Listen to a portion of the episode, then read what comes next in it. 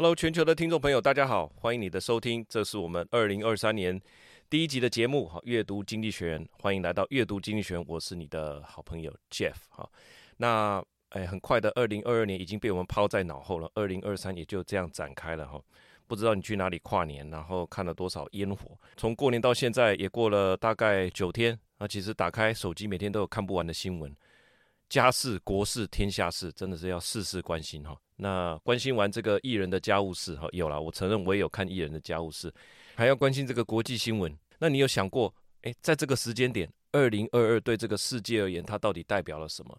那今天的这一篇《经济学人》的文章，就是要从一整年的角度来看，二零二二年到底对我们呃人类。好，对所有地球上的人来说，哈，到底它代表什么样的意思？做一个总结跟反思啦。我们每天要去掌握这些变化，其实不容易，因为很容易很容易迷失在这些新闻里面了哈。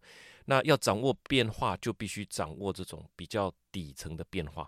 所以，世界真正的变化，往往就是隐藏在很多热门新闻的后面。那今天这一篇就是要来告诉你，二零二二年经济学人说，它到底是怎么样的一个一年，对大家的含义是什么？好，那我们先看一下标题哦。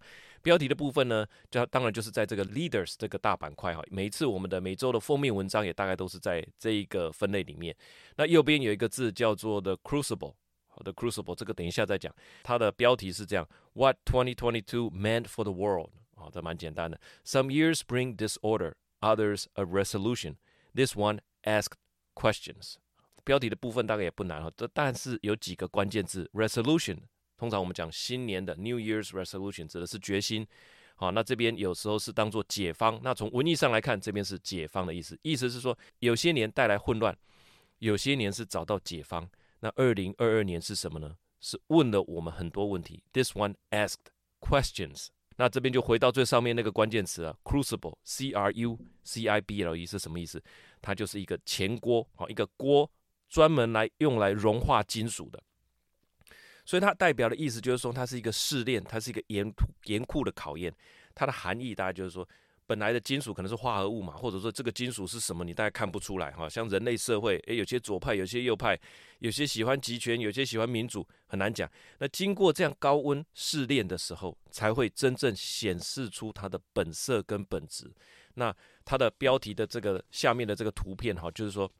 一个拳头哈，直接朝你这样子撞过来了哈，这 in your face 的意思。那这个拳头的下面有一个天平，它的意思就是说，二零二二年对全球社会提出了很多的问题。我们的价值到底是什么？我们对于事情是怎么取舍的？我们到底在想什么？所以在二零二二年，这样的问题都比往常来得迫切哈。比方说，我想了一下，比方说你是要稳定还是要自由？那彼此之间的兑换的关系是什么？你愿意为了稳定，你愿意牺牲多少的自由来让这个天平平衡呢？现在就是轮到你来回答这个问题。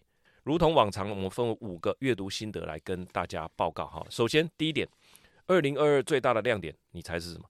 就是乌克兰的坚持和西方民主国家意外的团结。好，最大的惊喜当然是很受到欢迎的一个惊喜，就是这个来自西方世界广泛的这种来自自由国家的这种韧性哈，resilience。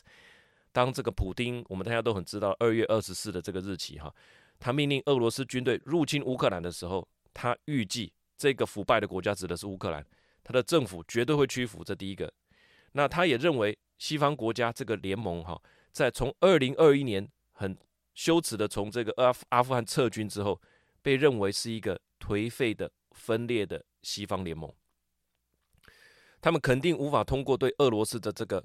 啊，普遍一致的谴责，同时呢，对乌克兰真正的支持呢也不会到位。但是后来这样的结果并没有发生，对不对？呃，反而激起了民主国家的这个支持。那乌克兰展现对捍卫自由跟主权的决心，也让全世界的民主国家站在他的背后，好，全力支持他。这一下子，这个全球的民主国家就呈现不同的这个气场，不同的样貌。那在很多的媒体里面，哈。我都看到了一个字，叫做 galvanize 哈，这个字呢，就是说让这些国家重新显现出一番一番不同的气象，擦亮招牌啊，大概有那个意思。那 galvanize 这个字是什么呢？它指的是说通电，啊，通电让它不管是说通电以后会有激活它的意思，galvanize，同时它有这个镀锌的意思，像铁哈，最常见的就是呃铁上面镀锌，镀上一层这个锌以后呢，因为铁是很容易氧化的，所以 galvanize 就是在上面镀一层锌之后，就会变成我们台语所讲的北梯啊，好，北梯啊就是镀过锌的铁了，所以这个铁就不再是这样子，好像脏脏的哈，拜拜这样，它就变成说哇很漂亮的哈，这种这种铁铁器的这个样子哈，这个就是镀锌 galvanize 这个字的意思，我们常常会看到，因为这个事件。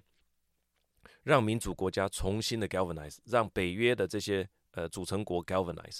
好，那我也去查了一下，哈，就是说他刚刚讲说对俄罗斯的普遍的谴责，他是在这个二零二二年的十月十三号的时候谴责决议谴责俄罗斯在乌克兰的公投与并吞，好，所以有一百四十三个国家赞成，五个国家反对，啊，中国弃权，好。所以大概也大出这个普丁的之所料吧，哈，没想到这个西方国家是这个等于是说很立场是相当一致的哈。那它的内文有大概提到几个重点哈。It was a year that put the world to the test, from the invasion of Ukraine to COVID-19 in China, from inflation to climate change, from Sino-America tensions to pivotal elections. 2022 asked hard questions. The ordeal has not only sent the world in a new direction, but also shown it in a new light. Vladimir Zelensky and his people affirm that self determination and liberty are worth dying for. After an upsurge in popular support, Western governments threw their weight behind democracy's new champion. 里面关键文意在两个关键词哈，就是 ordeal。Ordeal 是一个考验的意思，那你说考验跟 test 或 challenge 有什么不一样，对不对？ 这个字呢，是古时候有一个民族，他们会把嫌疑犯的手压到沸腾的水里面，如果他的手没有烫伤，那就表示他无罪哈。现在看起来是蛮无脑的了，这个叫做神裁法，就是可怕的折磨跟考验的意思。所以 ordeal，the ordeal has not only sent the world，指的是二零二二年的种种灾难跟苦难，从 COVID-19 从俄罗斯入侵乌克兰，从 climate change 从这个通膨，从美中的这个对抗，好，这么大的一个考验，所以叫做 ordeal。好，ordeal 之后呢，就是要来显现出你的本色嘛，哈。那刚刚还有另外一个叫做 through their weight，throw their weight behind，全力支持。那这个也很有画面了，把自己的重量扔到某人后面，对不对？呃，当我们把我们的重量放在某人或某事之后，是英文常用的一个表达，指的就是说。给予全力的支持，所以西方国家给予乌克兰全力的支持，就叫做 throw their weight behind Ukraine，让他的成功几率提高。这就是西方国家现在正在做的事情。那所以第一段他所讲的是说，哎，乌克兰的坚持啊，西方国家民主啊，意外的团结，确实让他呈现出不同的样貌。那接下来第二点，回到国内政治，每一国的国内政治，中间立场的兴起很明显了，那极端主义的挫败。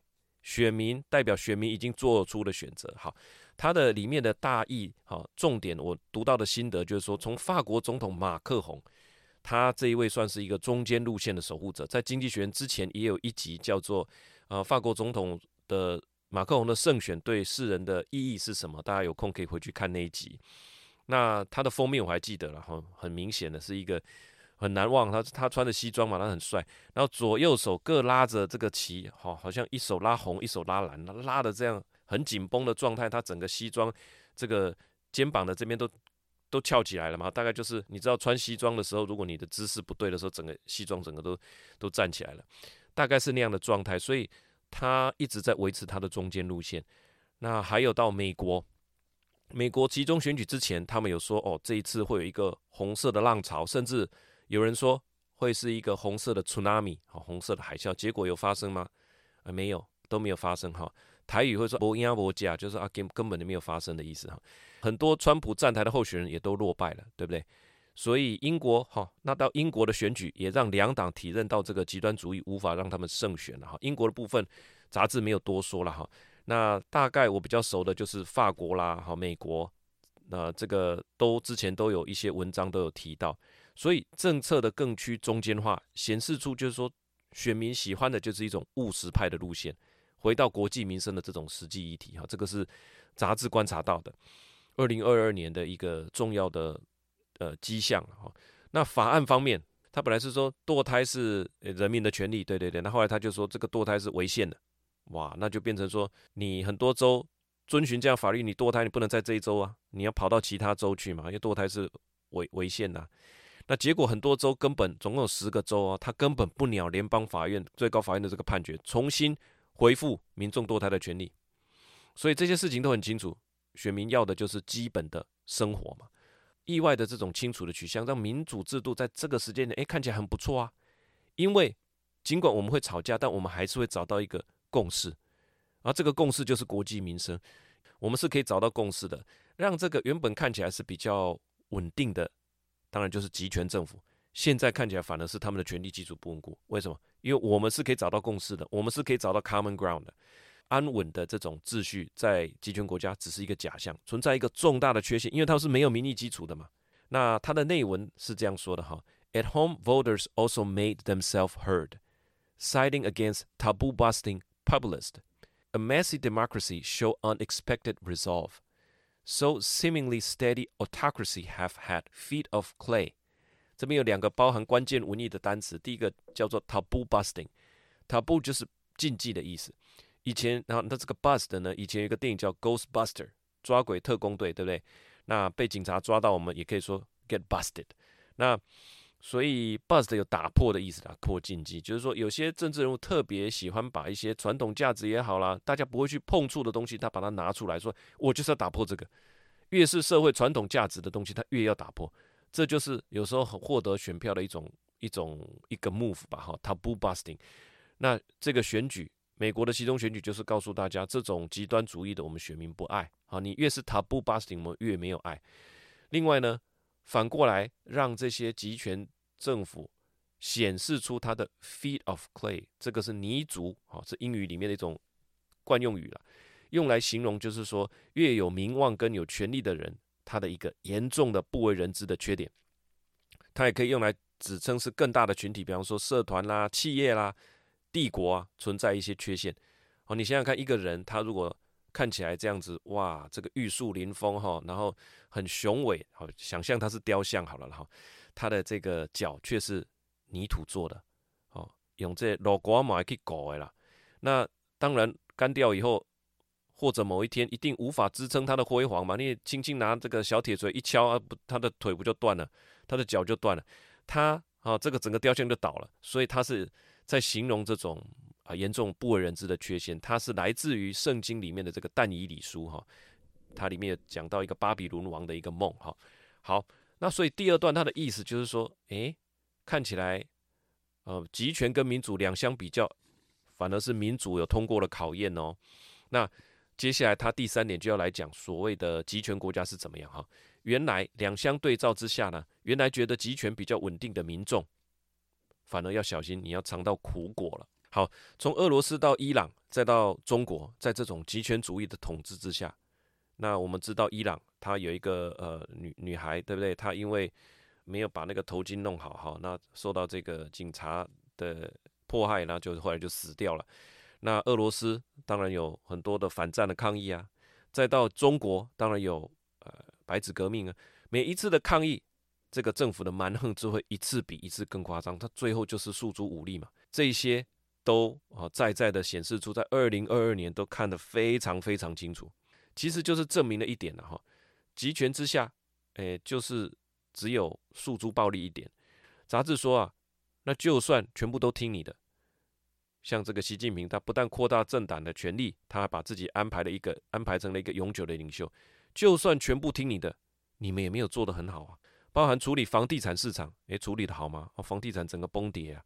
包含对消费科技公司，像是呃所有科技公司的腾讯啊、马云的那个阿里巴巴，你对他们这一轮压制，哇，真的是很恐怖啊！还有这个防疫政策都是在伤害经济，更不用提。好，现在到了疫情的时候，杂志说啊，很明显的，今天中国疫情的这样大爆发，就证明了之前你根本充足给你充足时间的准备，你都浪费了嘛。也没有提高疫苗的注射率，治疗相关的配套措施，像是药品跟病房，你都没有做啊？那你都没有做，哎，你觉得这样，你集权国家有比较高明吗？好像也没有哈。好，它的内文哈，他是这样说：Those who admire strong leaders for getting things done should be careful what they wish for。Xi Jinping has extended the dominance of the Chinese Communist Party, installing himself as its permanent chief and the most powerful leader. But his step to cool the property market, rein back consumer tech, and block COVID did grave harm to the economy. Today, as the virus spread, it is clear that his government wasted months when it should have been vaccinating the elderly, stockpiling drugs, and creating intensive care beds。好，里面一个关键词哈，包含了这个关键文意，就是刚刚讲的 “rein back”，勒住的意思。那我觉得这个字很有画面哈，它就是用缰绳把马勒住了，叫做 “rein back”。那在马术当中有一个评分的项目很难哦，叫做就叫做 “rein back”，就是骑师要想办法让马往后走。而且最好这个脚是这样啊，两两一组这样往后走，那这个是非常难的。就两两一组是说左前跟右后了，左前右后，然后呃左前跟右后，然后右前跟左后这样这样这两个一组一组这样往后走，这是非常难的，因为马就是非常享受往前冲的一种动物，对不对？那我觉得这边形容的非常好，这个 Rainback 把科技公司的规模、野心也好，全部限缩一番。你说现在还有哪一个科技人物敢站在台上说我们中国没有系统性风险？因为我们没有系统，谁还敢讲这句话？应该是没有人了哈。所以第三段在讲说集权国家，好，从伊朗的暴力啦，再到呃俄罗斯的对自己人民的压制啦，再到呃中国的整个防疫政策的荒腔走板，还有对科技公司、对呃房地产市场的这种种种压制，其实没有高明到哪里去哈。那第四点。讲到前面三点都是好消息，对不对？但第四点呢，也他要反转哈。他说不全然是好消息了，因为坏消息就是说大政府主义变成了趋势。大政府是什么意思？那小政府比较容易了解，就是政府不要管太多嘛，好，对，就政府不要管太多，让人民自己去做。那相对反过来讲，政府管很多就是大政府的意思哈。那为什么会变成大政府呢？因为从疫苗的采购啦、分配啦、施打啦，你说这哪一个不需要政府出面？你采购也要政府出面啦。分配施打都要政府出面，那还有二零五零的这种很多国家的净零碳排的目标，需不需要政府出来进行各种补贴？很多产业政策的补贴，鼓励你设立太阳能板，鼓励你设立风电，啊，租税的优惠等等。那尤其像欧洲的能源飙升，据说英国的能源价格飙升了六倍啊，那你政府要不要出面来补贴民众？要啊。所以简单讲，天灾人祸越多，那政府的角色就会越吃重啊，这也是不得已。那另外一块我们可以看到，就是国家的产业政策，像美国最近通过了很多啊、法案啦，啊，不管是这个呃物价减轻法案等等，还有什么晶片法案等等，它都是要把美国的这个工作留在国内，重建美国的制造业，甚至对积极的对这些再生能源的产业提出补助。好，那这样的过程里面，其实对海外的呃产品就要提高关税，这些都是大政府的作为。这个杂志就称为。Economic nationalism，经济的国家主义。好，那杂志说，那政府主导，那这有没有问题？他说有啊，当然有。最简单的例子，今天高涨的物价，不也就是可以部分归咎于这种错误判断下的财政政策跟货币政策吗？所以他说，大政府的这种做法，过去的经验是没有很好的。啊，我这边补充一下，财政政策跟货币政策，财政就是政府发钱嘛。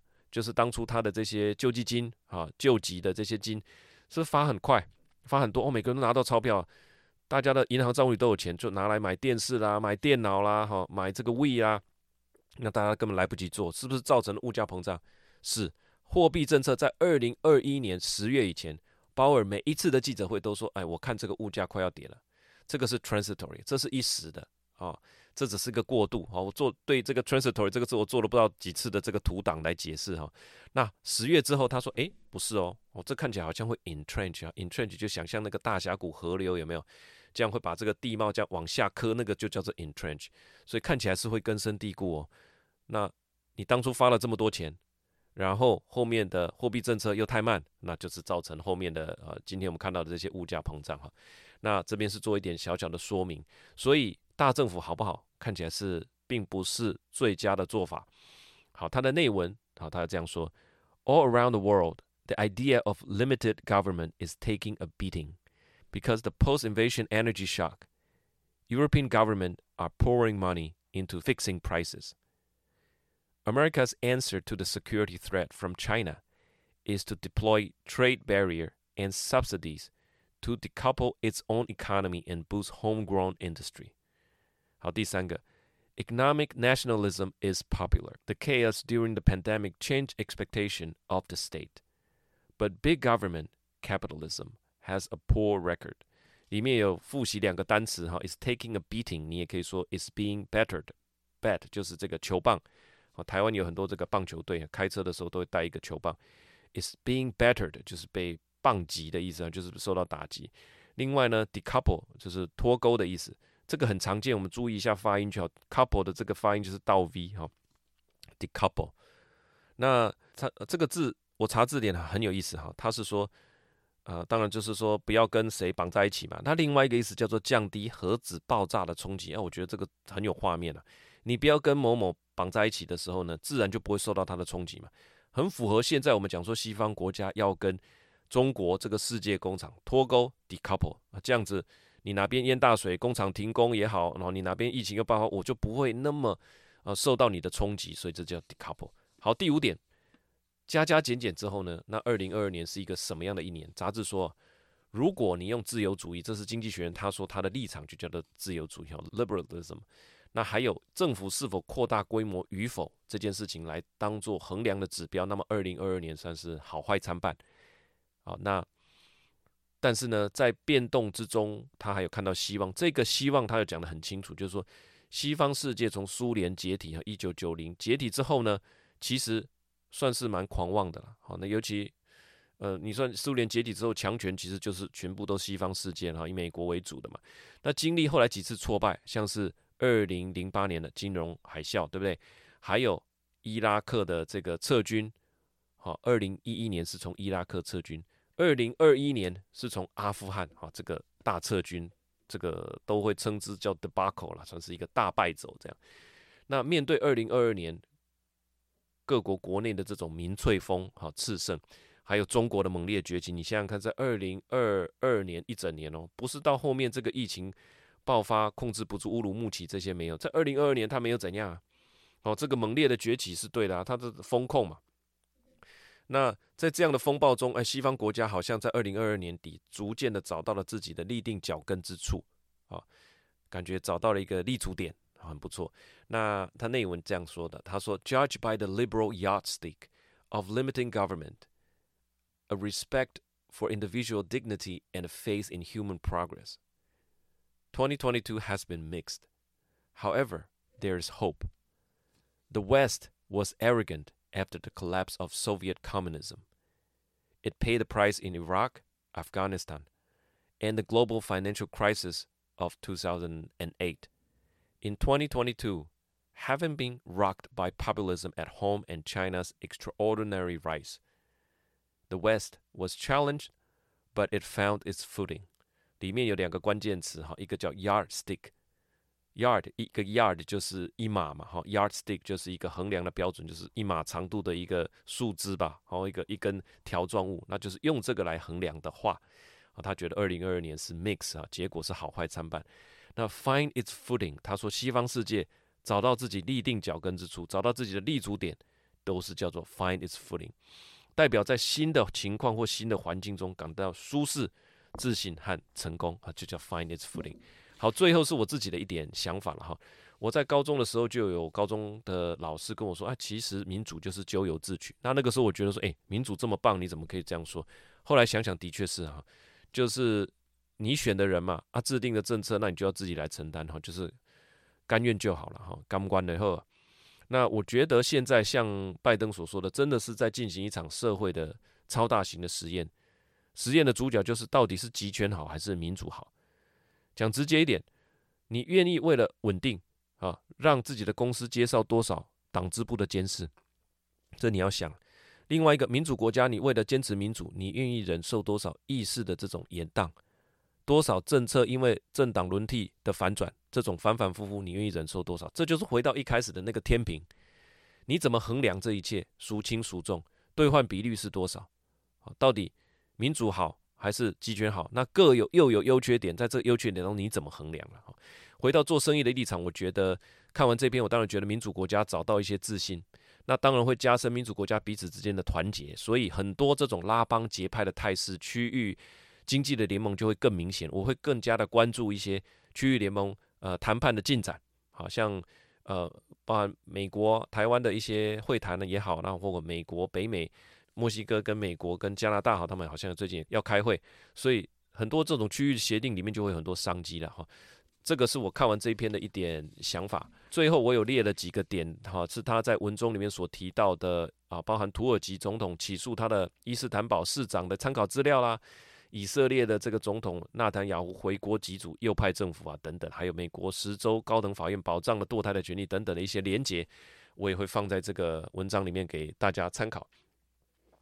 好，那最后我想有几个想法跟大家啊、呃、简单讲一下，就是说为什么我们这个频道会有英文哈？难道我们这个是英语学习频道啊？其实不是，如同我之前所说的，我是一个国际业务，我的工作就是把台湾的东西卖到国外，所以因为这样，呃，生产单位的这些好同事、好朋友哈，还有 PM 他们都会说，诶，那你打算怎么分配这个销售量？所以我们必须，这是我们业务的工作，必须来预测未来的一季，甚至是未来的一年，你的销量。